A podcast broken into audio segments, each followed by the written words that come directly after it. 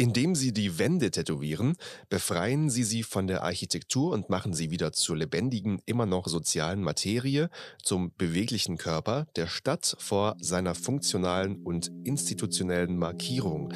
Jean Baudrillard. Kartoffelsalat. Kulturbegriffe begreifen. Du hast dich gerade original angehört, wie so ein Sprecher, der ähm, Naturdokus einspricht. Ja, das mache ich als Hobby. Nein, ja, mache ich nicht. Das hört man. Hallo und herzlich willkommen. Schön, dass ihr mit dabei seid. Hallo. Chris, was geht ab? Ja, das, ich habe äh, Jean äh, Baudrillard äh, mitgebracht. Das ist ein französischer Medientheoretiker, Philosoph und Soziologe. Und da hast du ja mal einen rausgehauen. Genau, er, er redet übers Wände-Tätowieren und damit wissen wir ja im Prinzip auch schon wieder, schon wieder jetzt, worum es geht in unserer ja. heutigen Folge. Das war auf jeden Fall ein sehr offensichtliches Zitat. Wir wissen direkt schon, in welche Richtung wir heute unterwegs sind, aber auch ein sehr schönes Zitat, muss ja, man sagen. Das ist sehr, sehr, sehr tiefsinnig, finde ich. Ja. Und das, da, da steckt auch schon, schon, schon viel von dieser Magie drin, die dieses Thema mitbringt. Und auch ja, Faszination so ein bisschen ausstrahlt. Es geht um, ihr habt es euch wahrscheinlich schon gedacht, Urban Art. Urban Art ist nicht gleich Street Art, da kommen wir gleich dazu. Ist aber ein Teil davon. Genau, wir stellen uns heute die Frage, oder das ist so die Frage, die uns durch die Folge leitet: Urban Art, wenn Schmiererei zu Kunst wird. Das ist das, was uns heute beschäftigt, womit wir uns heute beschäftigen. Und natürlich haben wir wieder mit diversen Menschen gesprochen, die yes. sich mit äh, Urban Art, Street Art, Graffiti und wie sie alle heißen, auskennen. Mit wem hast du gesprochen? Ich habe gesprochen mit dem Urban Art Experten im deutschsprachigen Raum, würde ich ihn nennen, Ulrich Blanchet. Er arbeitet am Institut für europäische Kunstgeschichte in Heidelberg und hat unter anderem ein Buch über Banksy geschrieben. Also er weiß wirklich, äh, was abgeht in Sachen Urban Art. Was interessanter Mensch äh, und sehr guter Wissenschaftler, fand ich im Gespräch sehr, sehr viel rausgefunden. 1A-Quali. Ja, auf jeden Fall. Und du? Ich habe mit Harald Schmidt gesprochen. Nein doch, nein, doch, oh, nicht mit dem Harald Schmidt, so. aber mit einem, der auch ziemlich viel Ahnung hat, auf jeden Fall, wenn es um das Thema geht. Er ist nämlich Leiter der polizeilichen Beratungsstelle. Ach, das ist ein bisschen was anderes. Ein bisschen was anderes. Die klären auf und informieren zu verschiedenen Themen und halt auch, wenn es ums Thema Graffiti dann zum Beispiel geht. Und ich habe mit Cone the Weird gesprochen. Er ist Urban Art Künstler und Teil des Kollektivs The Weird und macht seit langer Zeit auch schon, schon Kunst, ja. äh, Street Art, Urban Art, Graffiti. Es war so schön, wirklich. Das war richtig schön. Es war ein tolles Interview, sehr informativ. Er ist unter anderem auch Dozent an der Hochschule der Bildenden Künste in Saarbrücken ja. und gibt da sein Wissen auch an andere weiter. Ah, das heißt, er ist auch in der Theorie bewandert sozusagen. Absolut, ja. ja. Und er hat natürlich auch die, die Erfahrung, um da das Wissen dann theoretisch weiterzugeben, ja. was er in der Praxis auch gemacht hat. Ich war sehr froh, dass er, oder bin sehr froh, dass er in der Folge dabei ist und dass er sich auch die Zeit genommen hat. Dann habe ich noch mit Mello gesprochen. Er ist Graffiti-Künstler, ist einfach in der, in der Szene drin ja. und war auch ganz interessant, so die Perspektive auch mal erzählt zu bekommen. Was halten die denn ja. eigentlich äh, oder was hält die Szene von Urban Art Street Art? Und dann habe ich noch mit dem Bananensprayer gesprochen. Eigentlich heißt der Thomas Baumgärtel, kennst du bestimmt, die Kunst, diese, diese Schablonen, die Bananen die dann irgendwo hingesprüht werden. Er macht auch andere Projekte, Aktionen, in denen er so riesen Bananen anfertigt und die dann irgendwo aufstellt. Der hat zum Beispiel mal eine Aktion gemacht, da hat er so eine halbe Banane vorab als, als ja, nicht wirklich Statue, aber als Plastik, Plastik ja. hm. genau, gefertigt und hat die dann vom Kölner Dom aufgebaut zum Beispiel. Also und bringt da so, so Aktionen, ist auch sehr, ein sehr politischer Künstler. Kurzer Side-Fact, er hat Reihe Kunst und Psychologie studiert. Das heißt, wir sollten uns äh, wieder ein umfassendes Bild machen können heute über die Thematik. Ja, da, das denke ich auf jeden Fall. Ich bin zwar auch in der, in der Vorbereitung, das muss ich auch noch sagen. Liebe Grüße an Daniel Hahn, auch bekannt unter dem Künstlernamen, ich weiß nicht, ob das noch aktuell ist, aber zu der Zeit auf jeden Fall Rax hat er sich genannt, hat sich auch mit dem Thema Graffiti beschäftigt, hat da auch seine Abschlussarbeit drüber geschrieben. Mhm die er mir hat zukommen lassen. Und das war auch nochmal super interessant, die zu lesen. Da habe ich mir auch noch einiges an Infos rausgesucht mit dem ich dich dann in der Folge jetzt hier zu, zu klatschen werde. Ja, das, das ähm, schadet nicht. Weißt du, wann ich zuletzt Urban Art gemacht habe? Ich bin ja selber Urban Art Künstler. Ich habe äh, gesprayt. Bist du Banksy? Bin, jetzt ist es raus. okay. Ich wollte es ja eigentlich nicht verraten, aber ich bin Banksy. Ja. Aber ich habe auch im, im privaten Raum ich gesprayt und zwar habe ich mit einer Sprühpistole weiße Farbe an eine Wand gesprayt. Wow. Ja, ja. Man nennt es auch Streichen, ne? Wenn man renoviert, heißt das Streichen. ja, könnte man sagen. Aber du musst ja auch gleichmäßig sprühen. Deswegen kann ich so ein bisschen nachempfinden, wie schwer sowas ist, wenn man es richtig macht. Mit Farben und, und, und bunt. Und Aber im geschlossenen Raum hast du, also im, im legal hast du das gemacht. Ja, zu Hause halt die okay. Wände. Ich habe wirklich gestrichen, aber mit einem, einer Sprühpistole. Das ist richtig krass. Ja, oder? Nein, aber ich kann mir vorstellen, auch so von der, von der Technik her ist es nicht so leicht. Du brauchst auf jeden Fall Übung, das rauszuhaben. Ansonsten aber hast du irgendwelche Berührungspunkte mit Urban Art? Ja, ich muss mich an der Stelle outen. Du bist Banksy. Nein, ich bin Batman.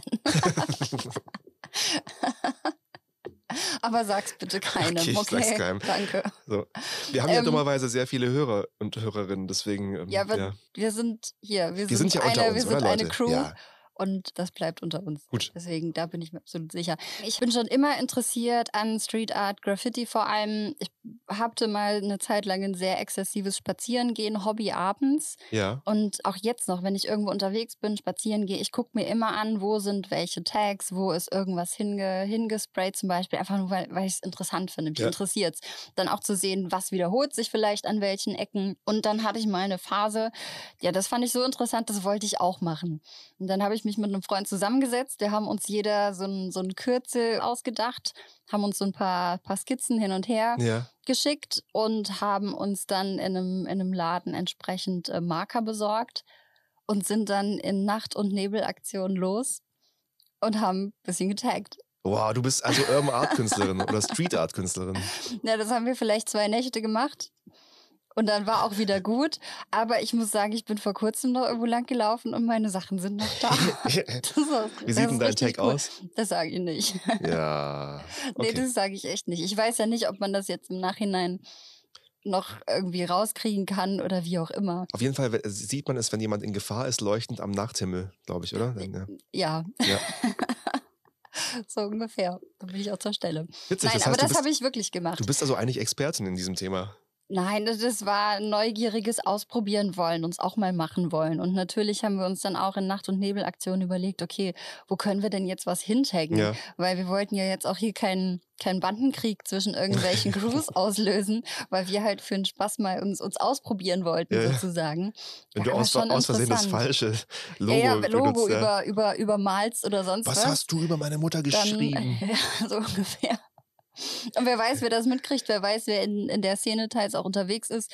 Deswegen für uns war es war ein Abenteuer einfach, das mal auszuprobieren und ähm, durch die Stadt zu laufen und alles mit unseren Tags zu, ja, ja. zu taggen. Hat man sich da so ein bisschen auch wie so ein Rebell? Ja, ja, definitiv. Das hat schon Spaß gemacht.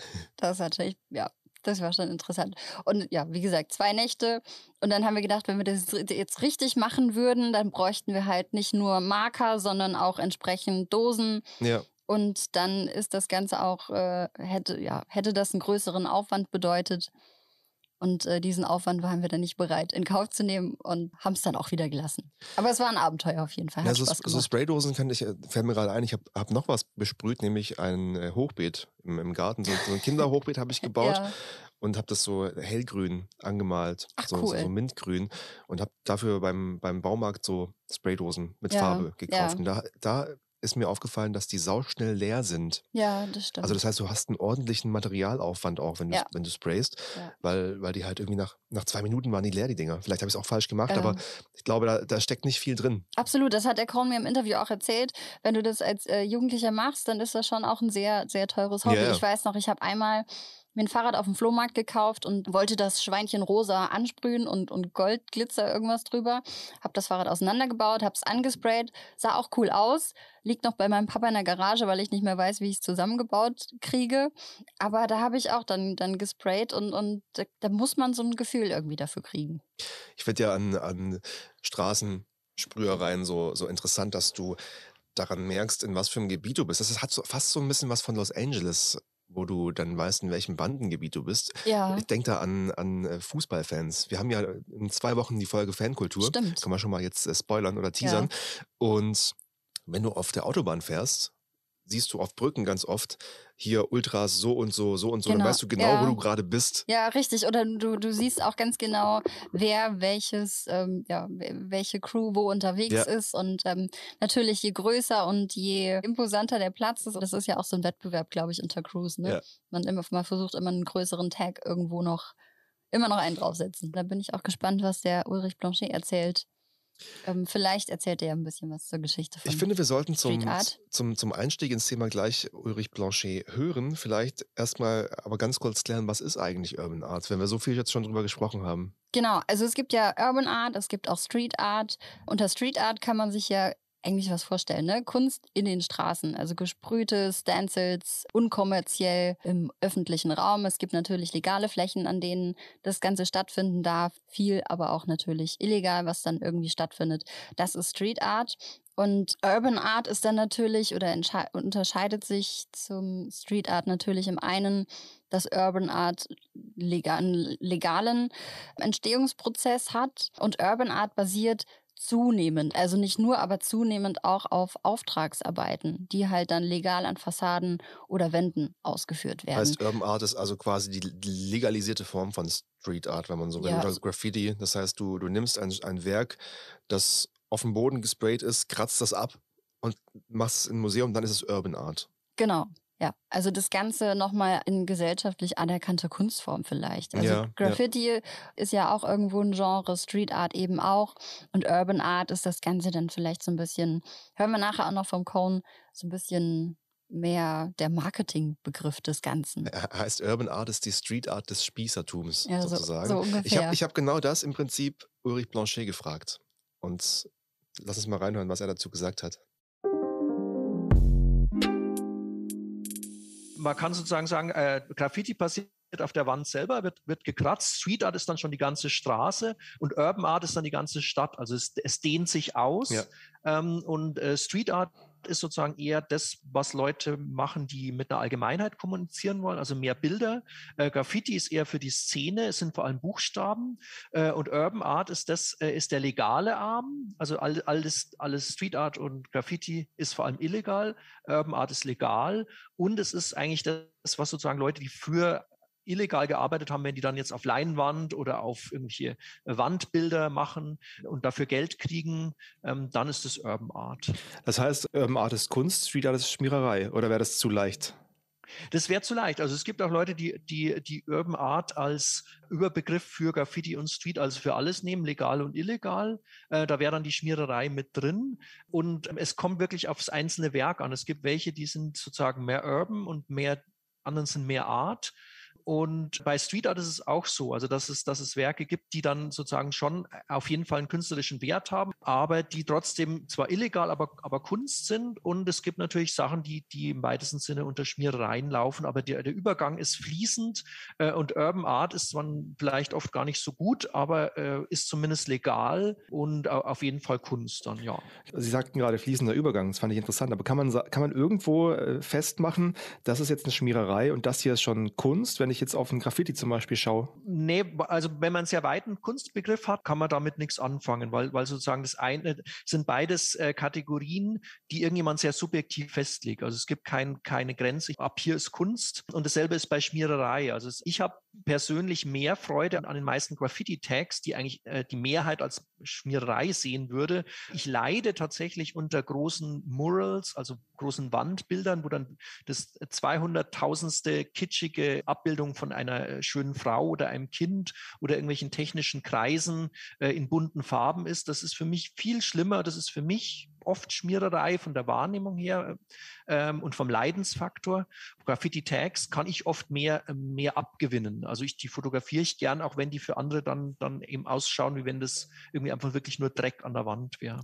So Murals können aber auch, äh, auch, auch wenn, aber, also ich meine da wahrscheinlich auch andere als Sie meinen, wenn ich jetzt an Murals denke, können ja auch sinnstiftend oder identitätsstiftend sein. Wenn ich an Derry denke, zum Beispiel in, in Irland, wo die Stadt voller äh, Murals ist, die die Geschichte erzählen, einfach des, des Kriegs zwischen Nord- und, und, und Südteil der Insel. Das ist ja auch ein Stück weit Identität, oder? Genau, das, das, ist, das ist sozusagen auch klassische äh, Mural, also klassische, da ist ja die Mauer, die lateinische drin, Murus. Da ist das Wandbild, das ist sozusagen im weitesten Sinne auch Urban Art. Das stimmt, aber das ist sozusagen, das sind auch alles legale Wandbilder, die sozusagen meistens auch von der dortigen Community gesponsert sind und die haben, wie Sie sagen, was Identitätsstiftendes. Also da steht der Kunstbereich auch gar nicht so im Vordergrund. Das sind auch oft Laien, die das dann ausführen. Da geht es eher um Erinnerungen, um, um, Erinnerungen an Leute, die gestorben sind, an wichtige Szenen äh, aus der Geschichte dieser lokalen Community. Ähm, und das ist eine sehr wichtige Geschichte, aber das ist sozusagen eher für den Kunstgeschichtler nicht so interessant unbedingt. Ein Kollege von mir hat kürzlich einen Film gedreht für Arte über die Amalfiküste in Italien, die äh, seit 25 Jahren Weltkulturerbe ist. Ein Teil dessen, dass es ein Weltkulturerbe ist, ist eine, ein Dörfchen, für das sich niemand interessiert hat. Dann hat der Bürgermeister gesagt, ich weiß nicht, ob Sie die, die Geschichte kennen, aber der Bürgermeister hat gesagt, ich äh, rufe jetzt Künstler der ganzen Welt auf, äh, Wandgemälde zu malen bei uns im Ort und hat 100 ausgewählt, die dann dahin gefahren sind, den ganzen Ort mit Wandgemälden geschmückt hat. Und das ist jetzt ein Touristenpunkt, der, der Leute anzieht geworden, dieser Ort an der Amalfiküste in Italien. Das heißt, also ich, ich, ich lese darin raus, dass das Street Art heute auch so ein gewisser Tourismusfaktor vielleicht auch ein Kapitalismusfaktor sein kann und glaube, das hat sich sicherlich geändert seit den ersten Sprayern, die einfach mal gesprüht haben, oder? Ja, also da, da, das sind ganz viele Sachen drin. Also äh, diese Art von Städtemanagement-Strategien, dass man sozusagen Wände freigibt, das ist natürlich eine billige Art und Weise. Man, man gibt den Künstlern äh, vielleicht ein, ein, bisschen Honorar, aber oft kriegen die einfach nur Farben und eine Wand und dürfen dann was, was machen. Und das ist natürlich eine sehr schnelle Art und Weise, hat man zum Beispiel auch in Lissabon in, in, in, in Vierteln gemacht, die jetzt auch nicht Touristenmagnete waren, äh, wo dann jetzt die Leute hinfahren und da Touren machen. Das ist natürlich was, was sehr viele Städte mittlerweile auch in Deutschland machen. Street Art Festivals, die mein, also aus meiner Sicht des Wissenschaftlers natürlich Urban Art machen, weil sie ja keine illegale Festivals sind. Ähm, die gibt es in mit, mittlerweile fast jeder äh, Stadt, auch in Deutschland, auch in Baden-Württemberg, auch in Heidelberg, wo ich jetzt äh, sitze. Ähm, und das war sozusagen vor 20 Jahren oder sowas, war das wirklich noch selten. Also ein, ein Kollege von mir hat das mal für Italien nachgezeichnet. Das ist wirklich so wie so Pilze, wie sich das verteilt. Am Anfang gab es nur eins, so für 25 Jahren. Und auf einmal sind es unzählig. Äh, und es ist natürlich schon auch eine gute Sache, weil da, damit äh, äh, den Künstlern auch eine Möglichkeit gegeben wird, äh, auf großen Wänden zu arbeiten, was, was sie vorher sozusagen vor allem illegal machen mussten. Also die können ihre Ausbildung und ihr Besserwerden auch im, im Legalen mehr praktizieren. So, wenn ich mir die ganze Welt angucke, gibt es Schwerpunkte in Sachen Urban Arts?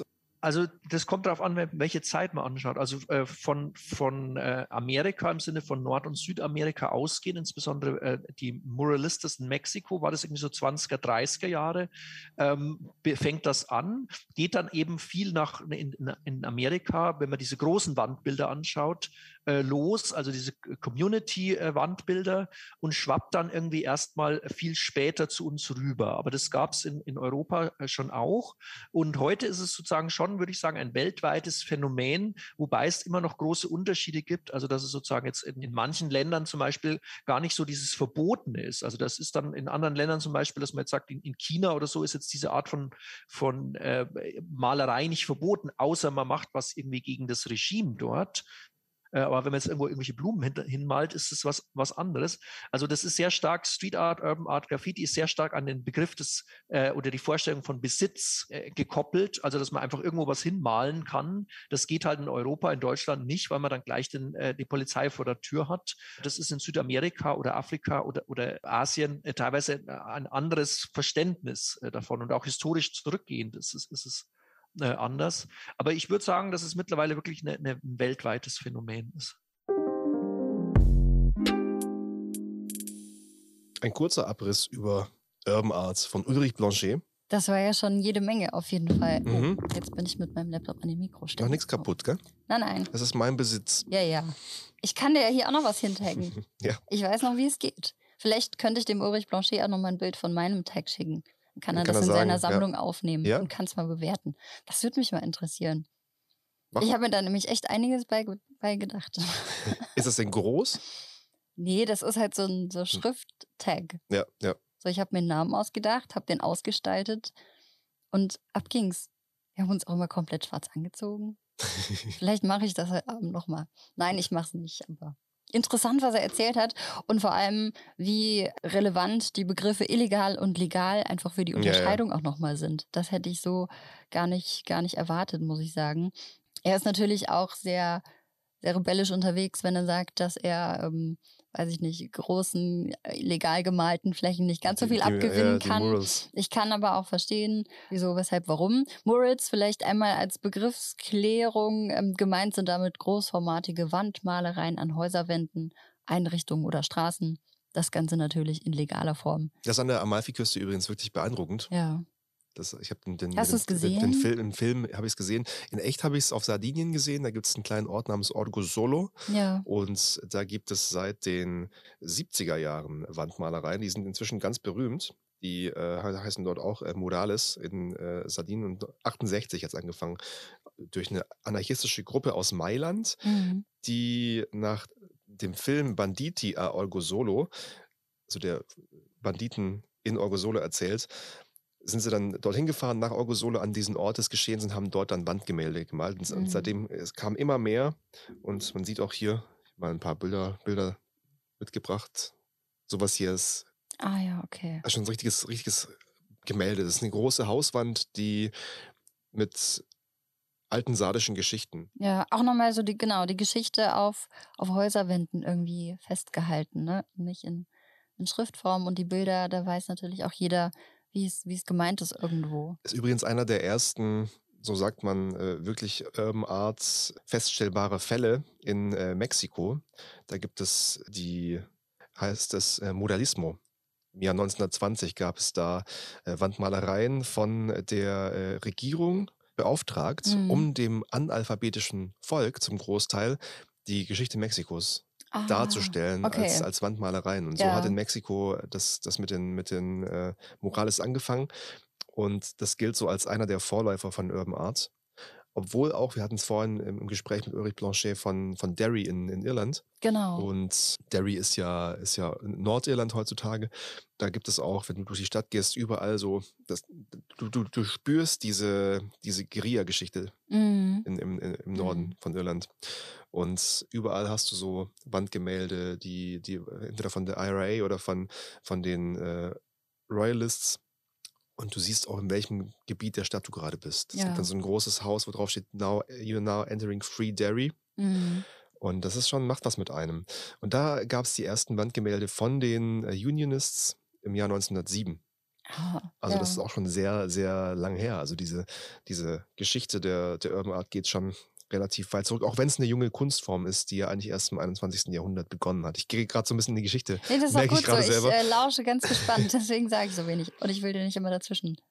Genau. 1960 gab es dann die ersten Taggings von Graffiti in äh, Philadelphia. Wir müssen an dieser Stelle noch kurz erklären, dass die, der Singular von Graffiti Graffito ist. Graffito. Klingt aber auch richtig blöd. Ja, aber ist so. man, man will ja korrekt okay. bleiben. Graffito. Also die ersten äh, Graffiti Taggings gab es 1960 in Philadelphia in den Vereinigten Staaten. Und 1972 hat der Bürgermeister von New York City, damals John Lindsay, den Graffiti den Krieg erklärt. Es ging so weit, dass er Züge, auf denen Graffiti drauf waren, aus dem Verkehr gezogen hat. Die durften gar nicht mehr fahren. Ach krass, okay.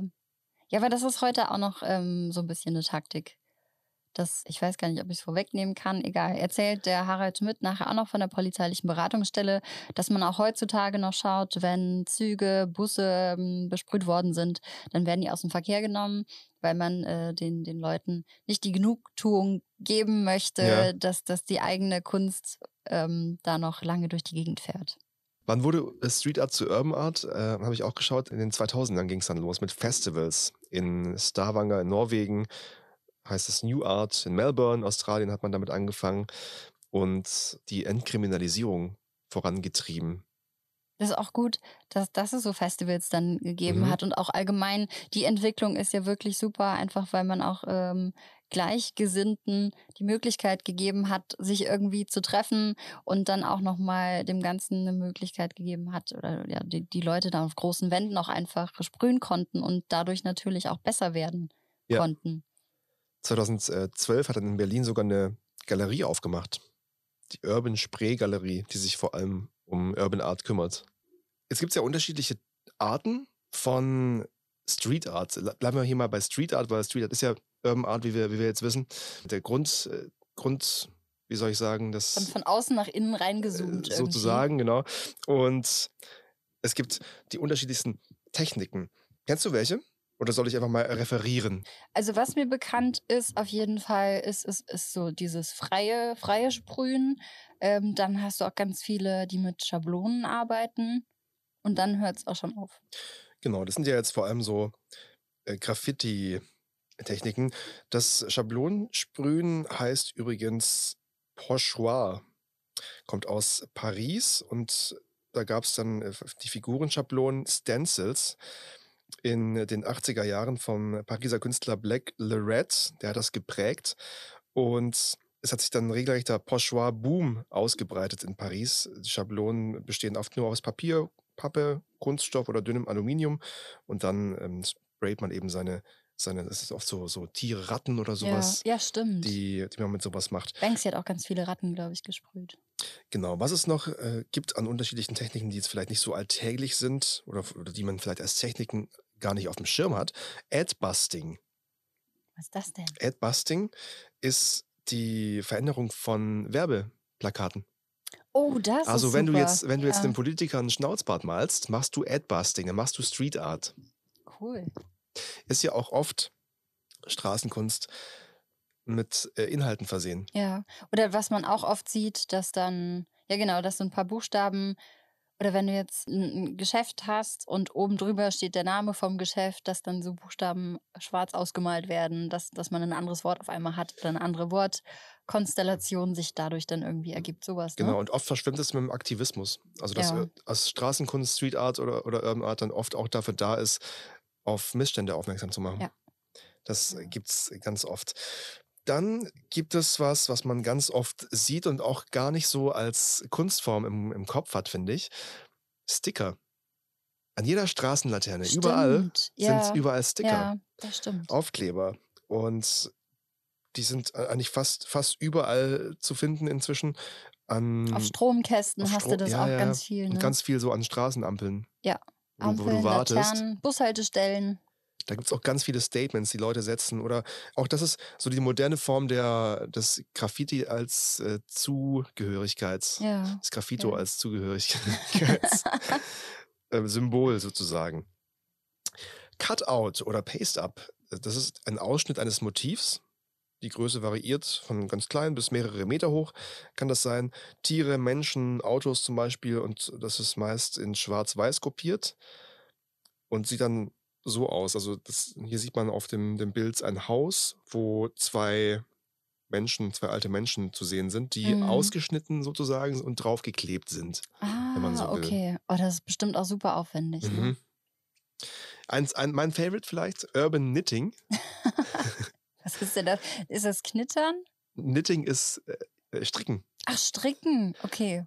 Und man, man st- strickt oder also man strickt Gegenstände ein oder Statuen oder sowas. Davon habe ich schon mal gehört. Das machen, machen äh, welche mit Fahrrädern irgendwo gibt es das, Mit ne? Dass so Fahrrädern Fahrräder das. eingestrickt werden oder Ampeln.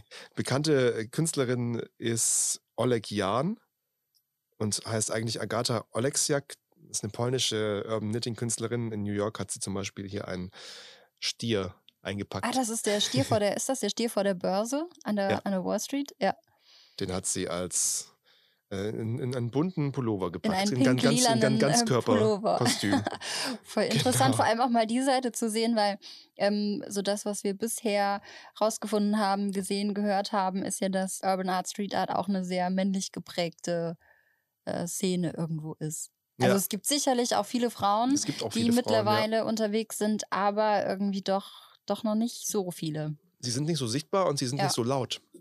Ja, und ich glaube, äh, das ist auch Bescheiden wahrscheinlich, eher. genau, auch einfach anders, die Kunst nochmal. Ne? Natürlich gibt es sicherlich auch welche, die genauso zackig und keine Ahnung was taggen würden, aber gibt sicherlich auch welche, die, die so vom ganzen Stil her dann eben so ein bisschen, bisschen weicher halt irgendwo sind. Auch oft clevere, finde ich. Vielleicht so wie Barbara zum Beispiel. Kennst du Barbara? Die äh, Doch, Sprüche ja, macht ja, und doch, einfach stimmt. irgendwo liegen lässt, sozusagen. Ja. Und lassen sich wahrscheinlich auch einfach nicht so schnell erwischen, muss man sagen. Genau. Nein, Spaß. die können schneller rennen. Und sich, die sind so klein und können sich überall verstecken. Klassiker, Klassiker der, der, der Straßenkunst ist äh, Kreidezeichnungen in der Fußgängerzone. Oh, das finde ich auch super. So. Diese, diese Hüpfkästchen, zählt das dann auch schon dazu? Das ist eine Frühform von Beispiel, ne? Street Art sozusagen, ja. ja. Sollen wir mal jemanden hören und zu Wort kommen lassen, der auch schon ganz lange im Bereich Street Art, Urban Art unterwegs ist? Unbedingt. Wen, zwar, wen, wen, hättest du da anzubieten? Ich, ich hätte im Angebot Cone the Weird. Mit dem habe ich gesprochen. Er ist Urban Art Künstler, Street Art Künstler, hat mit ähm, Graffiti auch angefangen, ist ganz lange schon mit dabei und wie auch anfangs schon gesagt, ist er mittlerweile auch Dozent an der Hochschule der Bildenden Künste in Saarbrücken. Ein Urban Artist sozusagen. Ja. Kannst du kurz erzählen, wie hast du mit Street Art angefangen? War das so der klassische Weg über Graffiti? Ja, tatsächlich war es bei mir der ganz klassische Weg. Also ich bin in München aufgewachsen und Dort waren einfach auf den S-Bahn-Strecken primär viele Wände bemalt, wenn nicht sogar die Züge selbst. Und München war auch eine Stadt, die sehr früh eine sehr breit gefächerte und ganz ähm, gut aufgestellte Graffiti-Szene hatte. Und ja, dann eben zur Schulzeit im Alter von 13 hatte ich dann die, eigentlich über eine Hausaufgabenbetreuung, so die ersten Sprüher kennengelernt, die einfach ältere Schüler, die Betreuenden quasi damals waren und habe die beim Zeichnen gesehen und habe die angesprochen und auch gesagt, dass ich das auch lernen möchte. Kannst du dich noch an die erste Wand, an das erste Ding erinnern, was du mal an eine Wand gesprüht hast? Ja, klar. Das erste Mal, dass ich eine Wand gemacht habe, also ich habe damals in einem kleinen Häuschen in einem ja, am Stadtrand von München gewohnt, mit einem großen Garten und hinten einen sehr großen Geräteschuppen. Und da habe ich eine Wand dann bemalt auf dem Geräteschuppen. Und das war ja klassisch natürlich ein Schriftzug, der dahin musste. Äh, der tolle Name Slime sollte das in meinem Fall sein. Genau. Und das habe ich äh, gesprüht. Haben die Eltern es irgendwie rausgefunden, mitbekommen? Ja, klar, das wäre auch ein bisschen schwer. Also auf dem Gelände turnen ja eigentlich dann nur wir Kinder, die und eben gegebenenfalls unser Besuch rum. Nein, da muss ich gestehen, also ich bin bei meiner Mutter aufgewachsen und die war da sehr unterstützend. Also klar ist das ein, gerade damals ne, auch ein Hobby, das ähm, schon eher teuer ist.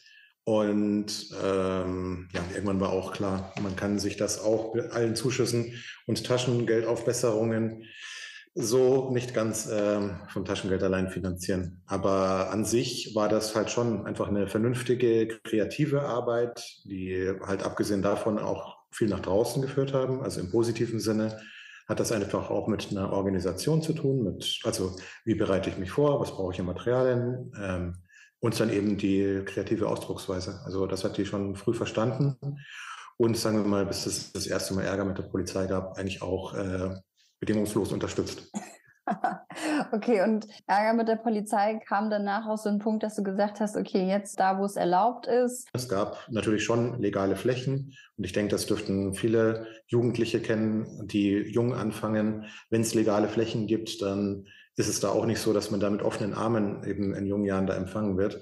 Eben als sogenannter Toy, also als Anfänger, muss man sich da schon so ein bisschen etablieren und halt da, wie soll man sagen, so seine Lorbeeren halt dann auch verdienen und wahrscheinlich auch einfach erkennbar zeigen, ähm, dass man so der raren Freistellen würdig ist. Ja. Und äh, nicht jeder kommt als Naturtalent auf die Welt. Das heißt, also man kann eigentlich nur penetrant immer wieder auftauchen und sie nicht klein kriegen lassen. Und das ist natürlich auch was, was nicht in jedermanns Natur liegt. Also in meinem Fall war das einfach so, ja, die Neugier einfach. Also ich war von klein auf, wie gesagt, begeistert von dieser Ausdrucksform. Als ich als Kind dann äh, gehört habe, dass die Bilder oft noch nicht mal legal sind, hat es für mich eh schon äh, das erste große Paradoxon gegeben, weil ich mir auch dachte, wie kann man denn so tolle Bilder malen, in diesen großen Formaten auch, und dann ist das noch nicht mal erlaubt. Und warum ist das eigentlich erlaubt? Weil die doch so toll sind. Ja, und eben, ich hatte es so gut es ging, alles auf dem legalen Wege probiert. Aber zum einen hat man einfach eine Sturm- und Drangphase in jüngeren Jahren. Zum anderen ist dann halt auch die Frage damals, okay, was ist denn echt, was ist real, was ist ähm, Szene-typisch? Und ab einem gewissen Punkt habe ich einfach auch verstanden, jetzt nicht nur, weil es Ärger mit der Polizei gab, ähm, aber ich wollte einfach an einem Punkt, eben gerade durch die Vorbilder, die ich in, in Wänden und Zügen gesehen hatte in München, da war viel Qualität Und ich wollte einfach gut malen. Und ab einem gewissen Punkt habe ich äh, realisiert, ich bin einfach der Typ, ich bin nicht wahnsinnig schnell und gut. Um gut malen zu können, brauche ich einfach eine gewisse Zeit. Und das hat sich dann gebissen mit den kleinen Zeitfenstern, die man gerade bei illegaler Malerei hatte. Ich wollte gerade sagen, dann blieb nur noch der, der, legale Weg über. An den öffentlichen Plätzen sagtest du, man musste da auf jeden Fall sehr hartnäckig sein und war auch als Anfänger nicht, nicht allzu beliebt. War es dann auch so ein Zeichen irgendwann von Respekt, wenn die eigenen Sachen auch länger stehen geblieben sind? Natürlich. Das hat ähm, klar auch mitunter damit zu tun gehabt, dass die Sachen gesehen, geschätzt wurden. Aber ähm, im Endeffekt gibt es nur bedingt Gratisflächen, Gratisflächen, Freiflächen. Und das ist auch über die Jahre nicht mehr geworden. Absurderweise eben gerade in den Großstädten gab es ähm, über lange Zeit das Problem, gerade in den 2000ern, dass mehr und mehr legale Flächen verschwunden sind und da keine Ersatzmöglichkeiten nachgekommen sind. Aber natürlich hat man sich gefreut, wenn die Wand mal länger gestehen, ja. äh, gestanden hat. Ja. Eigentlich ja schon schade und widersprüchlich, weil, weil Street Art, Urban Art ja mittlerweile auch, wie, wie kann man das sagen, weil nicht gesellschaftlich anerkannt ist vielleicht, ne? Also es wird vielleicht nicht mehr nicht mehr so beäugt, sondern es wird ja, es ist ja eine Kunstform und es wird, glaube ich, auch in der breiten Gesellschaft ähm, ja mittlerweile angesehen und, und, und gefeiert.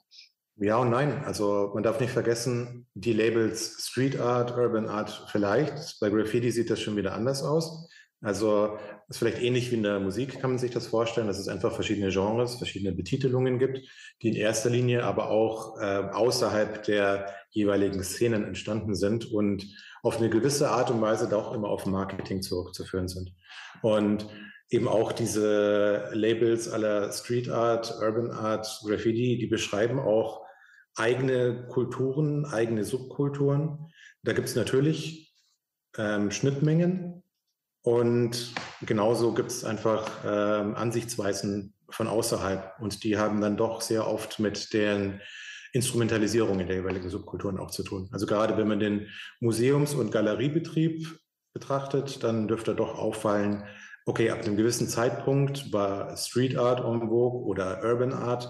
Das hat quasi verstaubte Ausstellungsräume noch mal ein bisschen attraktiver, vielleicht auch für ein jüngeres Publikum gemacht. Oder, ähm, und da dürften ja auch die gentrifizierten Großstädte ein Liedchen singen können, dass das sogar bis ins Marketing von Immobilien halt ähm, als Schlagwort gerne ein gewählter Begriff war. Ja, ist auf jeden Fall eine ja, Absolut richtig und aber auch nochmal eine, eine interessante Perspektive, weil das wahrscheinlich was ist, was man äh, ja oft dann auch vergisst bei dem Ganzen. Ne? Also es ist immer sehr ja. auf die auf die ähm, Kunst an sich vielleicht ähm, der Blick so ein bisschen fokussiert, aber man vergisst dann ja auch, wie du es gerade gesagt hast, eigentlich, dass das Ganze auch irgendwo dann instrumentalisiert wird. Gibt es aus deiner Sicht was, wo du sagen würdest, das ist auch im Bereich Graffiti irgendwie Schmiererei? Ja, da muss ich gestehen, da bin ich halt äh, im positiven Sinne ein gebranntes Kind und nicht äh, mit einem neutralen Blick mehr auf der Welt. Also ich, ob ich was mag oder nicht, ich habe wie so eine Art Radarblick, also überall, wo ich bin auf der Welt. Mein Blick wandert automatisch an Graffitis jeder Couleur, von grandios toll bis schlecht, bis sympathisch trashig ähm, oder ja, so Schmierereien sind für mich einfach wirklich auch was, was mit Graffiti jetzt erstmal nichts zu tun haben, weil ein Tag an sich, das mag vielleicht hässlich sein, ist für mich aber keine Schmiererei. Wenn da steht, äh, ich weiß nicht, äh, ein rechtsradikaler, ein homophober Spruch, äh, irgendwie was äh, politisch kritisches oder generell Menschengruppen diskriminierendes, ähm, dann finde ich das schwierig, dann hat das was äh, an Schmiererei, wenn es darum geht, wirklich einzelne Individuen, Personen irgendwie öffentlich klein und runter zu machen, dann hat das was mit Schmiererei zu tun. Aber an sich, und auch das kann man wirklich doch eigentlich, gerade die Eltern unter den Hörerinnen und Hörern müssten es doch wissen, jeder Mensch geht ja im Kindesalter ganz von sich aus eben an Malmedien und von ganz natürlich aus malt man Wände, ob ja. man darf oder nicht. Und das ist was, selbst wenn jeder Mensch taggen würde auf der Straße, sei dahingestellt, ob das jetzt große Kunst ist oder toll aussieht, aber es bringt einfach enorm viel Spaß. Und man muss einfach schon, oder ich respektiere einfach, es ist ein Stück Freiraum, die sich der Mensch einfach zurücknimmt.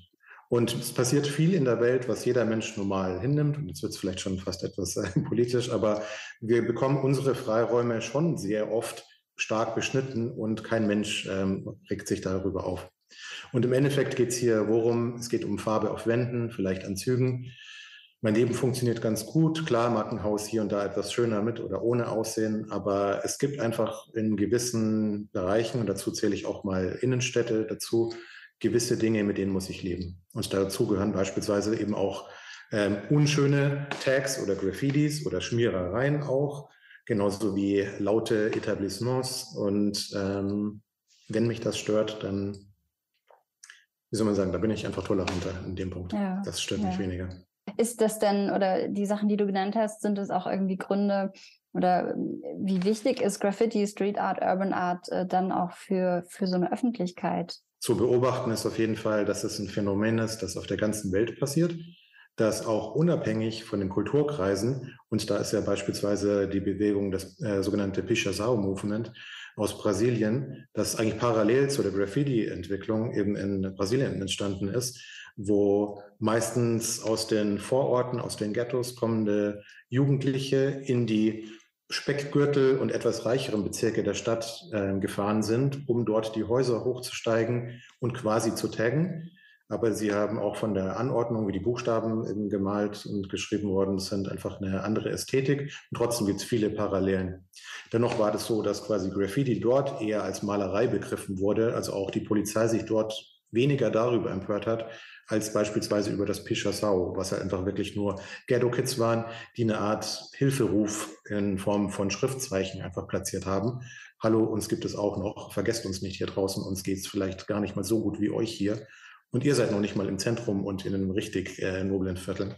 Und ähm, wie gesagt, es ist was, es ist eine große oder es sind viele Kulturen einfach geworden. Es sind spannende Bereiche der neuen ja, Kunstgattungen und Darstellungsarten die nochmal Unterkategorien entwickelt haben in jetzt über 40, bald 50 Jahren auf aller Welt, in verschiedensten Kontinenten, wirklich quer durch alle Gesellschaften findet man auch aus allen Schichten der Gesellschaften äh, Vertreter, Vertreterinnen.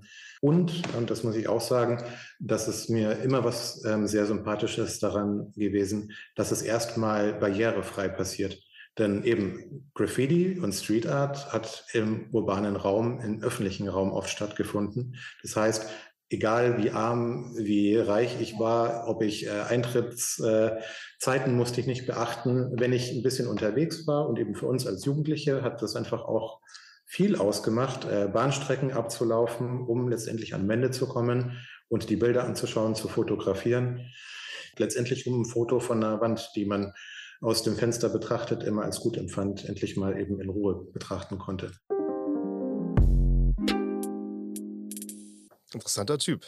Es ist, äh, was bei mir hängen geblieben ist, ist, dass es bei der Frage, also für ihn bei der Frage, ob es Schmiererei ist oder Kunst, auf die Inhalte ankommt. Ja. Und dass jeder Wände malt, schon als Kind. Das fand ich auch ja. super interessant. Als er das Beispiel genannt hat, habe ich auch, hat es auch so ein bisschen Klick gemacht. So, ja klar, als Kind, man hat einen Stift in der Hand, wo geht man hin? Man malt doch nicht auf dem Blatt, man malt an die Wand. Die Wand, so. Ja. Und man nimmt sich Freiraum zurück. Das fand ich auch richtig gut, ja. weil das halt eben das ist, was man auch sieht an den Anfängen in Mexiko, die wir hatten, ja. von, von Wandmalereien, dass man, dass man von Murals, Morales, dass man damit gebildet hat auch. Oder wenn wir nach Derry schauen, dass man da Protestbilder gezeigt hat von in einem besetzten Land, äh, sich da so ein bisschen versucht hat zu, zu wehren es ist ja so, dass in, ähm, es ist ja immer eine, oft eine Grauzone.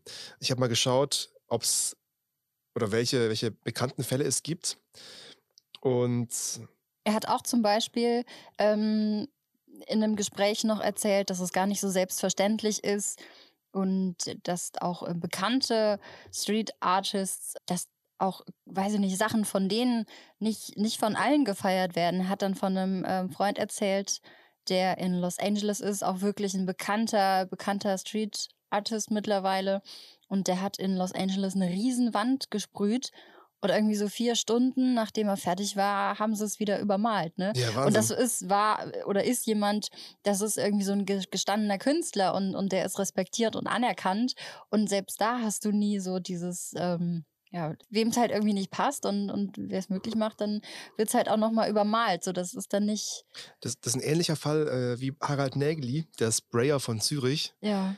Der über 50 Graffitis in Zürich gesprayt hat. Und zwar wirklich so, so Strichmännchen. Und es war 2020 und dann hat ihn der Kanton verklagt und wollte die Reinigungskosten haben. Die Stadt aber hat ihm den großen Kunstpreis der Stadt Zürich verliehen. Also das Ganze so gegen so ja, gegeneinander so, tatsächlich. So paradox. Ja, und äh, am Ende hat er nicht zahlen müssen. Also er hat dann kein Urteil gegen sich bekommen. Und hat Stadtmarketing übernommen. das auch nicht, aber, aber die, die sind sehr sehenswert, die Sachen, die er so macht. ja. Also das kann ich auch. Strichmännchen. Ja, ich auch. Das ist auch nach wie vor. Ich kann nicht gut malen aber und nicht gut zeichnen, aber Strichmännchen gehen. Guter, gehen guter Typ. Klar, auf jeden äh, Fall. Eskaliert ist die ganze Sache auch einmal. Und zwar in Singapur. Die sind doch eh so super streng eigentlich, was ähm, Verschmutzung im, im, öffentlichen Raum angeht. Ja, ja, ja. pass auf. Äh, zwei Leipziger mussten sich in Singapur wegen Graffiti-Sprühens vor Gericht verantworten. Sie wurden jeweils zu neun Monaten Haft und drei Stockschlägen verurteilt. Ouch. Die beiden hätten ihr Vergehen vorsätzlich begangen und den Tatort vorher ausgespäht, sagte Richter Mhm. Das ist wirklich passiert. Aber es ist verrückt, dass die dafür in Singapur ins Gefängnis gekommen sind, weil hier bei uns zum Beispiel wäre das wahrscheinlich nicht passiert. Das hat mir Harald Schmidt erzählt. Er ist ähm, Leiter der polizeilichen Beratungsstelle bundesweit und genau, die, die eben übernehmen so ein bisschen Öffentlichkeitsarbeit, klären auf über Themen wie Drogen äh, zum Beispiel, aber eben auch dann, wenn es um, um Graffiti und ähm, ja. Street Art geht und so weiter. Mit ihm habe ich gesprochen. Was sind denn äh, die strafrechtlichen, zivilrechtlichen Folgen von illegalem Graffiti? Gut, letztendlich haben wir halt dann ähm, auf der einen Seite die Strafandrohung aus dem äh, Strafgesetzbuch heraus, aus den Paragraphen 303, 304 und äh, dann eben entsprechend im, im Hausfriedensbuch bei den, beim Paragraph 123. Das ist das eine. Ähm, das andere ist aber eben auch ähm, der Eigentümer kann dann entsprechend einen äh, zivilrechtlichen Titel äh, gegen einen Sprayer beantragen. Und so einen Titel, wenn man den dann erwirbt, der ist 30 Jahre lang pfändbar und äh, dann muss man letztendlich Schadensersatz leisten. Und je nachdem, wie äh, umfangreich eben dann äh, die äh, Street Art äh, war, äh, dementsprechend teuer können eben dann auch die Beseitigungskosten sein. Und da kann man dann durchaus, sage ich einmal, ja, sich ein Stück weit unglücklich machen oder eben auch schon äh, verschuldet in ähm, ja dann ein Berufsleben starten muss dann entsprechend äh, vom äh, Ausbildungsgehalt oder vom ersten Gehalt dann erst einmal Monat für Monat ähm, hier den Titel abstottern. Wie, wie lange kann man in den Knast dafür kommen, wenn man irgendwie illegal sprayt? Also in den Knast äh, kommt man mit Sicherheit äh, nicht als äh, Graffiti-Sprayer und, und zumindest auch nicht als Ersttäter. Die, die strafrechtlichen Konsequenzen sind immer das eine, aber ich finde eigentlich das, was äh, einem zivilrechtlich äh, passieren kann, das die bedeutend größere, ich sage mal, äh, Bürde, die man sich vielleicht auch, sage ich mal, dann immer jugendliche Leichtsinn ähm, auferlegt. Ich will jetzt auch nicht der sein, der Ihnen hier mit dem erhobenen Zeigefinger hinsteht, aber es muss eben einfach jedem klar sein, ähm, ich bin für mein persönliches Handeln verantwortlich und muss dann auch die Konsequenzen entsprechend tragen. Wie geht die Polizei denn auch gegen äh, Schmierereien in Anführungszeichen vor? Also es gibt ja oftmals, äh, hat man so den Fall, dass irgendwelche Häuserwände oder, oder sonstige ähm, Oberflächen getaggt werden, was ja jetzt nicht äh, per se schon mal als, als Street Art und Kunst in dem Sinne anzusehen ist, aber gehört ja auch irgendwie zu dem, zu dem Ganzen dazu.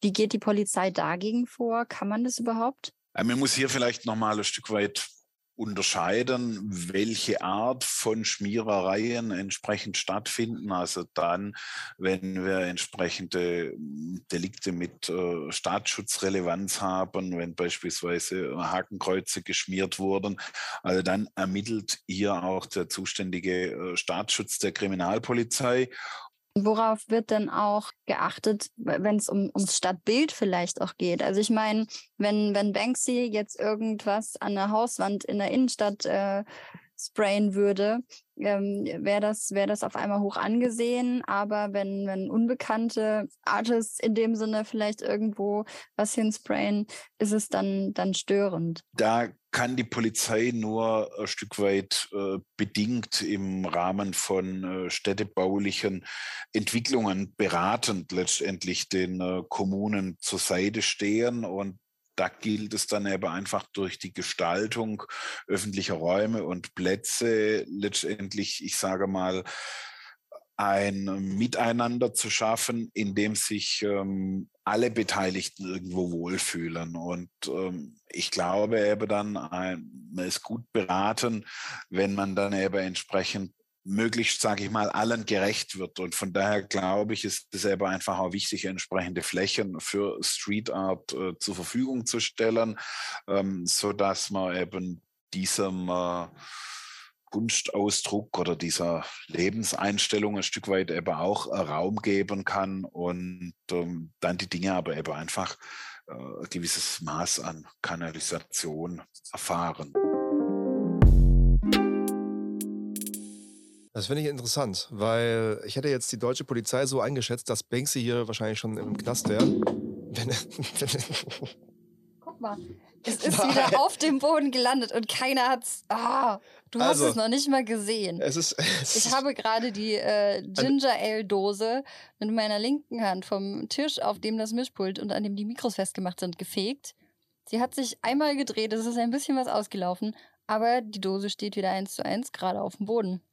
Es war erstaunlich gerade. Genauso erstaunlich, wie ich es fand, dass man eben bei der deutschen Polizei auch durchaus ein Auge dafür hat. Für Kunst? Für Kunst. Ja, ich habe ihn auch noch gefragt, was er selber an Street Art mag und er mag ähm, großgemalte Wände, also Murals mag er gerne. Ja, ich konnte ihm auch sehr schwer folgen, weil ich habe mich immer die ganze Zeit so gefreut, dass er spricht wie bei mir zu Hause. Liebe Grüße nach Bad Cannstatt zu, die Heimat. zu Harald Schmidt an dieser Stelle. Aber 30 Jahre pfändbar. Das, das ist, ist, schon verdammt, verdammt lang das und ist, das ist auch richtig unangenehm. Und das heißt ja dann, dass das Urban Art das Label Urban Arts die Street Art schützt. Ja, sozusagen. so ein bisschen irgendwo schon. Also es ist, äh, was ich halt so verrückt finde an dem Ganzen, dass du die Begriffe sowas wie Urban Art, also so eine angesehene Kunstszene quasi, die wird es gar nicht geben, hättest du vorher nicht die ganzen illegalen ja. ähm, Graffiti äh, Graffitis gehabt zum Beispiel oder, oder die Leute, die irgendwie Street Art machen, die einfach sagen, nee, ich, das ist meine Kunst, und legal, illegal sei jetzt mal dahingestellt, aber ich mache das einfach. Oder auch, ähm, ja, wie, wie ich ihn ja auch gefragt habe, ne, Banksy, wenn er irgendwas irgendwo hinsprüht, wie jetzt auch wieder in der Ukraine, ja. ähm, die, die Kriegsruinen irgendwie, wenn er da was hins, hinsprüht, dann ist das hoch angesehen und wird gefeiert und ähm, dann ist es Kunst weil er sich irgendwie schon einen Namen gemacht hat, aber er hat sich ja auch einen Namen mit so illegalen Sachen gemacht. Und die ja, Sachen ja. und die Aktionen, die er macht, sind ja nach wie vor irgendwie jetzt alle nicht unbedingt so legal, würde ich mal sagen. Und dann wird es auch noch mal schwerer, wenn du wie der Sprayer von Zürich, den ich dir vorhin gezeigt habe, wenn er Eben. Strichmännchen irgendwo auf, auf äh, in die Stadt malt. Ja, und dann bist du halt einmal, auf einmal musst du dich dann irgendwie entweder verantworten oder du musst dann, ich weiß gar nicht, wie, wie kann man das denn argumentieren, dass das eine jetzt Kunst sein soll und das, und das andere nicht, weil die machen ja das Gleiche. Da müssen wir mal beim Kultoffelsalat reinhören, da gibt es doch so eine Folge. Folge Nummer Thema. zwei war es, glaube ich. Ne? Ist das Kunst oder kann das weg? Genau. Ja, hier da oben liegt noch, steht, steht noch unser Bild, selbstgemaltes Bild, mein selbstgemaltes Bild. Tja. das, war, das war live. Wir schwelgten in Erinnerungen. Weißt du noch, damals. Damals. als, als wir der, der Leiterin der modernen Galerie, das ist auch absurd eigentlich, ne? Dein selbstgemaltes Bild unter die Nase. Haben wir neulich wieder drüber gesprochen. Sie hat sich noch gefreut. Das glaube ich. Ja, Sie ja. hat dir auch 20 Euro dafür gegeben. Ja. Immerhin. Materialkosten wären gedeckt gewesen. Genau. Heute wäre das Bild äh, nur noch 10 Euro wert wahrscheinlich ja. bei der Inflation. Gott sei Dank haben wir das auch nur bei, bei Kunst gemacht und äh, du hast ein Bild auf eine Leinwand gemalt und äh, wir haben das nicht in live ausprobiert und haben irgendeine Hausmann zugesprüht. Die moderne und dann Galerie. jemanden geholt und gesagt, guck mal, was haben wir gemacht? was ist das denn jetzt? Ist das Kunst? Sonst hätten wir jetzt auch so einen Titel für 30 Jahre in einer Backe. Tja, äh, man sucht sich ja nicht aus. Nee, aber es ist schon also es wird von der Polizei wahrgenommen, wie er es äh, dann auch ganz schön gesagt hat. Und also einen Punkt kann ich verstehen, dass er sagt, ja, man muss irgendwie auch eine Möglichkeit finden, dass, dass wir alle halt friedlich ja. zusammenleben. So unter dem Aspekt das ist ähm, schön, schöner Gedanke kann ich auch. das auch nochmal nachvollziehen, dass er sagt, ja, die, die Stadt oder auch die Stadtplaner müssten dann halt auch einfach gucken, dass entsprechende Flächen da sind und vorhanden sind und dass auch an, an die Szene da gedacht wird. Jetzt frage ich mich, warum, warum aber gibt man sich die, dieses Risiko, das zu machen, zu sprayen, wenn man eigentlich gar nicht, also wenn man auch legal sprayen könnte auf irgendwelchen Wänden. Warum muss ich unbedingt illegal sprayen? Äh, finde ich. Also ich glaube, zum einen ist es so dieser Adrenalinkick, den du natürlich irgendwo hast. Mhm. Und die ganze, es ist ja nicht nur das, das Sprayen an sich, sondern du weiß ich nicht, siehst vielleicht eine Fläche und einen Ort und, und ähm, denkst dir, da könnte das und das richtig gut hinpassen. Und dann die Vorbereitung. Wann, was brauchst du alles dafür? Wann kannst du das gut machen? Ähm, dann hast du vielleicht, machst du das auch noch gemeinschaftlich, hast Leute dabei, die mithelfen. Dann ist das ja so eine gemeinschaftliche Aktion. Und wie eine, immer eigentlich. Wie, wie immer ja. irgendwo, das stimmt.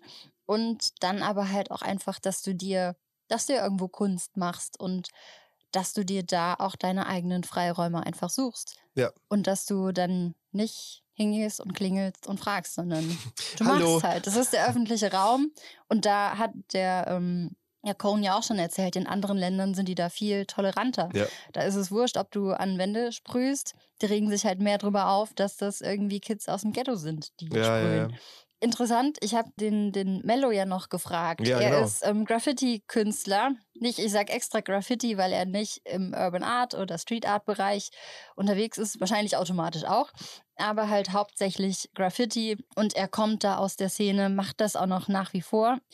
Und ich habe ihm äh, Fragen gestellt und er hat mir sprachnachrichtlich ja. drauf geantwortet. Und ich habe ihn gefragt, das hat mich brennend interessiert. Wie seht ihr als Szene, wie siehst du denn einfach auch Street Art und Urban Art? Und was bedeutet das für dich? Also Street Art, ich sag mal so, bei uns Graffiti-Malern ist das eigentlich eher, ich sag mal, verpönt weil das so irgendwie mit dieser ganzen Hipster-Generation äh, so überhand genommen hat. Aber wenn ich es jetzt beschreiben müsste, würde ich wohl sagen, das ist dann einfach, dass die Stadt die Galerie ist oder die Straße und ähm, man halt kein Atelier oder eine Galerie oder so irgendwas hat.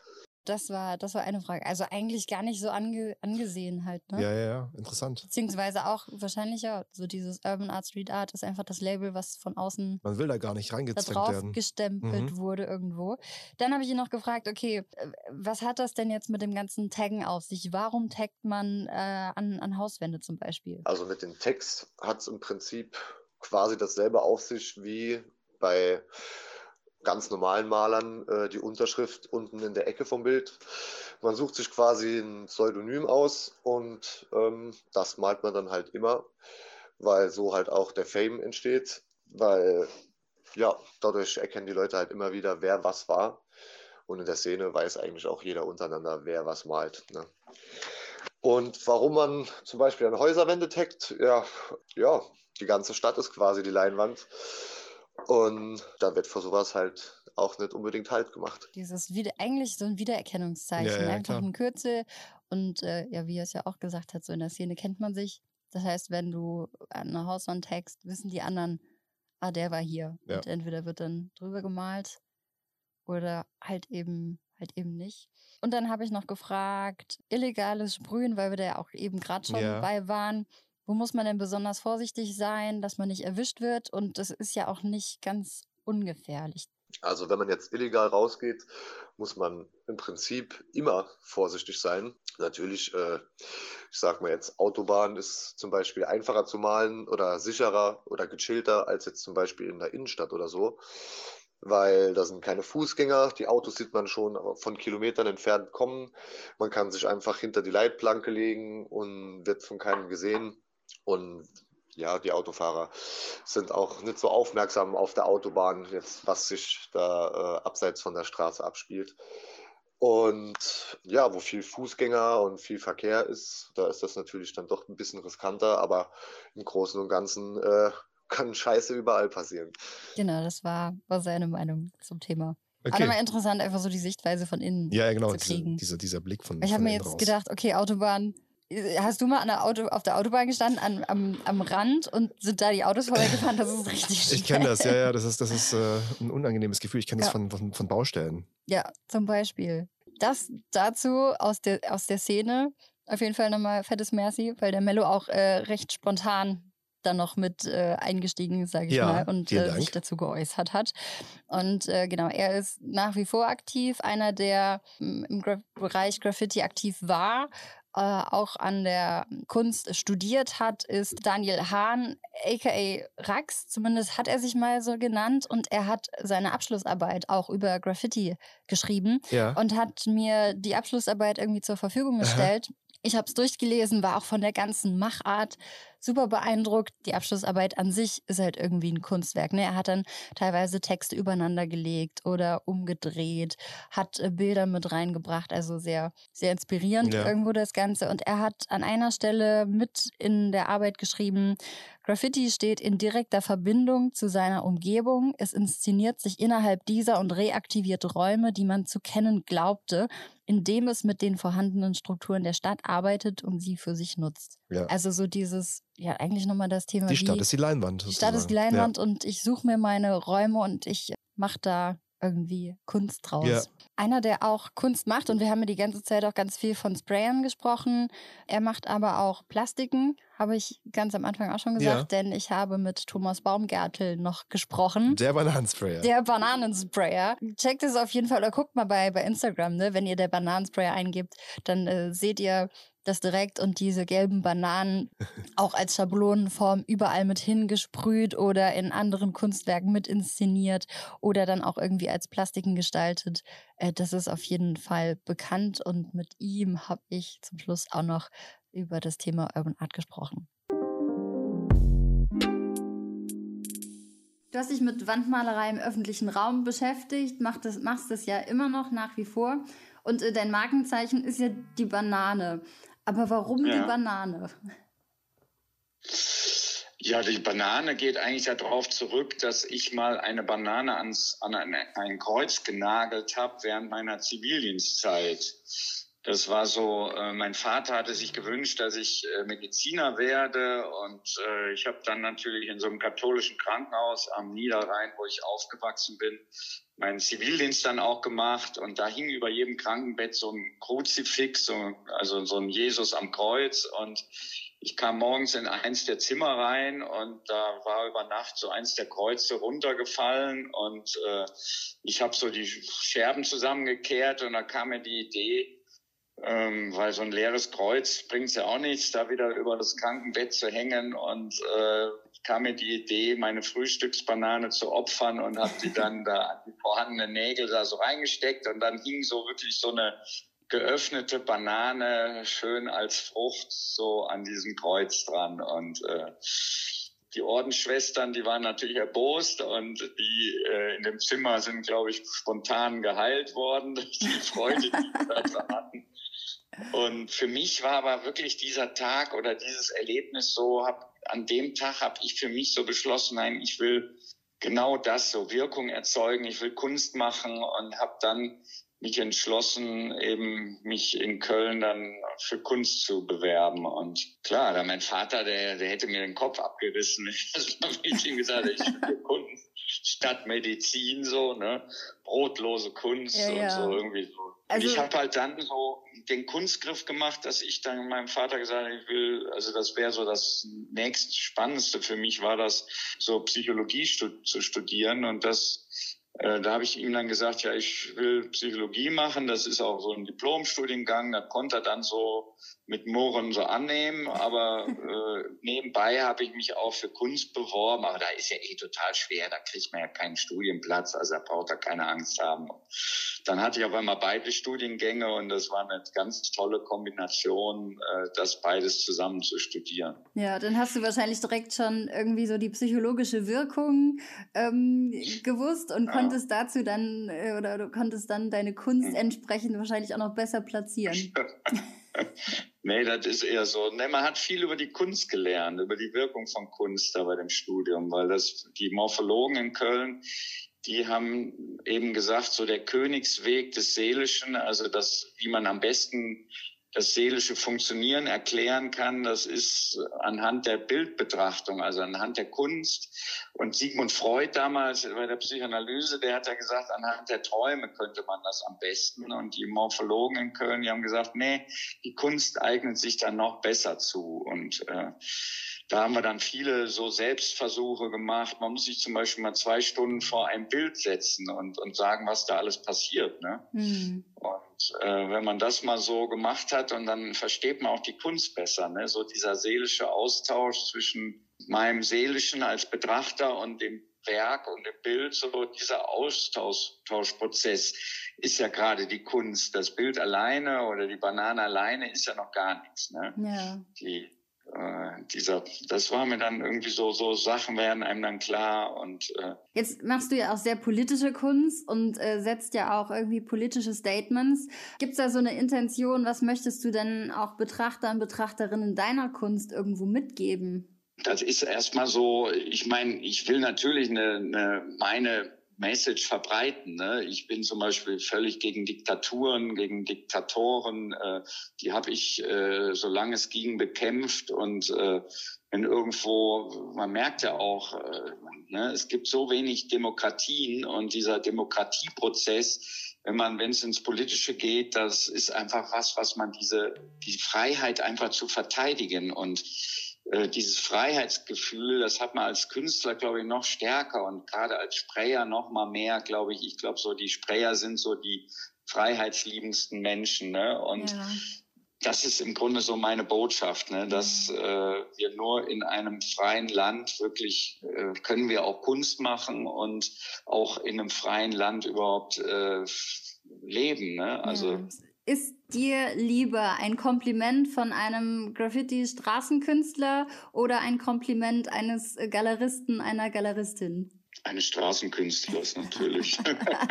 das ist ja, ich weiß nicht, äh, klar, die Galerien wollen äh, dann doch letztendlich verkaufen und Kommerz machen. also da zählt ein Kollege, der mir irgendwo, mit dem ich mich so inhaltlich wirklich unterhalten kann, der ist mir tausendmal lieber da. Und mit dem kann man sich viel mehr so wirklich inhaltlich über äh, die Kunst austauschen. Graffiti, Street Art, Urban Art in Zukunft, was meinst du, wie sich, ähm, das ist ja auch eine Szene, das Ganze irgendwie entwickeln wird vielleicht auch? Bleibt es insgesamt rebellisch oder ist es irgendwann auch irgendwie einfach so gesellschaftlich komplett anerkannt irgendwo? Das ist eine gute Frage. Ne? Ich glaube, dass schon Graffiti immer so eine Revolution auch ist. Ne? Wenn es das nicht mehr ist, dann ist es ja klar. Ne? Ich, ich habe auch so ne, immer die, ich war zum Beispiel jetzt auf der Art Cologne und, und da ist Street Art noch, gibt's einfach nicht. Die ignorieren das, das ist für die, gibt, also kein einzige, ich habe da keine Arbeit gesehen, die was mit Street Art zu tun hat. Mhm. Auf einer riesen Messe. Das, mm, und irgendwann denke ich aber schon, dass die Street Art die Pop Art auch irgendwo ablösen wird. Ne? Ja. Und äh, dann gut, dann ist es vielleicht wieder angekommen und, und verliert auch ein Stück weit seine revolutionäre Kraft. Aber nee, ich glaube schon, dass äh, Graffiti immer auch so ein, so ein Mittel ist, was man benutzt, ne? wenn, wenn irgendwas im Argen ist in, in, in allen Ländern der Welt. Ne? Das war immer so ein Ausdruck von Protest und das wird auch, glaube ich, bleiben. Ne? Das so, so auf der Straße dann, ne? so ja. gegen was vorgehen, das, das hat eine andere Kunst lange nicht so stark wie die Street Art. Schön der Blick nach vorn zum Schluss. Ja, ja. Und zu gucken, ob, ob denn die Tatsache, dass, dass vieles in der Urban Art verschwimmt, dann am Ende in der Kommerzialisierung auch dann Eben. ob man das gut oder schlecht findet. Aber, dann, aber trotzdem glaubt er daran, dass diese, wie hat er gesagt, die, Dieses rebellische, die revolutionäre, revolutionäre, revolutionäre Kraft, ja. dass die bleibt. Ja. Ich glaube auch, fand ich auch schöne, schöne Worte zum Schluss. Kann mir auch vorstellen, dass in Zukunft vielleicht noch mehr Urban Art, Street Art oder vielleicht auch ja, in Zukunft dann einfach auch zum, zum, zum Pop Art irgendwo mitgehört oder, oder vielleicht eine Untersparte bildet dass aber dieses ursprüngliche Graffiti vielleicht auch immer, immer was Revolutionäres haben ja. wird und das, das bleibt. Das ist wie, da muss ich an, an, wenn du an die Musik denkst, an Hip-Hop zum Beispiel, ne, du hast so, keine Ahnung, Deutschrap ist mittlerweile anerkannt im Mainstream angekommen irgendwo. Aber nach wie vor hast du sowas wie, wie Gangster-Rap zum Beispiel. Ja, ist ja, ja, auch ein Genre, ähm, sehr, sehr hart insgesamt und, und irgendwo so an der, an der Basis vielleicht, wenn man das so sagen kann. Ja, man, man, man, man muss halt aufpassen, dass man, dass man der Community oder der Subkultur nicht die Subkultur entzieht und sie verkauft. Und ich glaube, das ist aber auch irgendwo Aufgabe der, der Künstler mit zu sagen. Ne? Also, aber das ist immer so schwierig. Ja, ja. Auf der einen Seite willst du als Künstler, wenn du von deiner Kunst leben willst, möchtest du damit auch Geld verdienen. Was absolut legitim ist. Wenn du in der Kunst einfach am besten ist, dann, dann mach das. Oder brennst du für und dann wirst auch, bist du gut in dem und dann kannst du auch Geld damit verdienen irgendwo.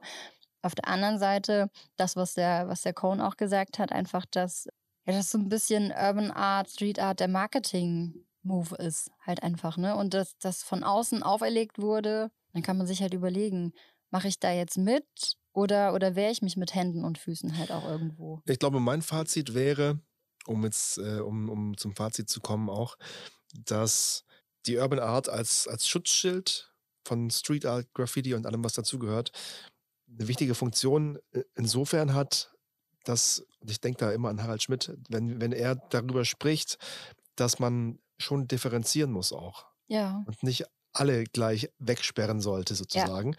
dann sind wir an einem, an einem, richtigen und wichtigen Punkt, dass die, dass die Kunst eben was macht mit den Menschen und dass sie ihre Berechtigung be bekommt. Und ich glaube, dass, dass eine gewisse Institutionalisierung des, der, der Street Art, dass die ihr gut tut. Und ich glaube nicht, dass, dass es dafür sorgt, dass die revolutionäre Kraft am Ende darunter leidet. Ja. Boah, das hast du voll schön gesagt gerade. Also, oh. Äh, das hast du echt schön gesagt gerade. Auch nochmal kurz zusammengefasst im Sehe ich, sehe ich ähnlich. Ich glaube, wenn es um die Fragestellung geht, die wir uns anfangs der Folge gestellt haben, Urban Art, wenn Schmiererei zur Kunst wird, dann ist mein Fazit so ein bisschen, und es war interessant zu hören, dass alle Künstler, mit denen wir gesprochen ja. haben, äh, eigentlich für die ist Schmierereien halt sowas wie, wie Hakenkreuze irgendwo hin, ja. hingeschmiert. Ja, also genau. Also einfach was, was, was andere Leute diffamiert zum Beispiel. Und ansonsten ist das aber ist es aber Kunst, das macht den öffentlichen Raum irgendwo lebendig, das gehört auch einfach dazu. Es geht um das eigene Schaffen von Freiräumen und passiert auf der ganzen Welt auch einfach unabhängig voneinander.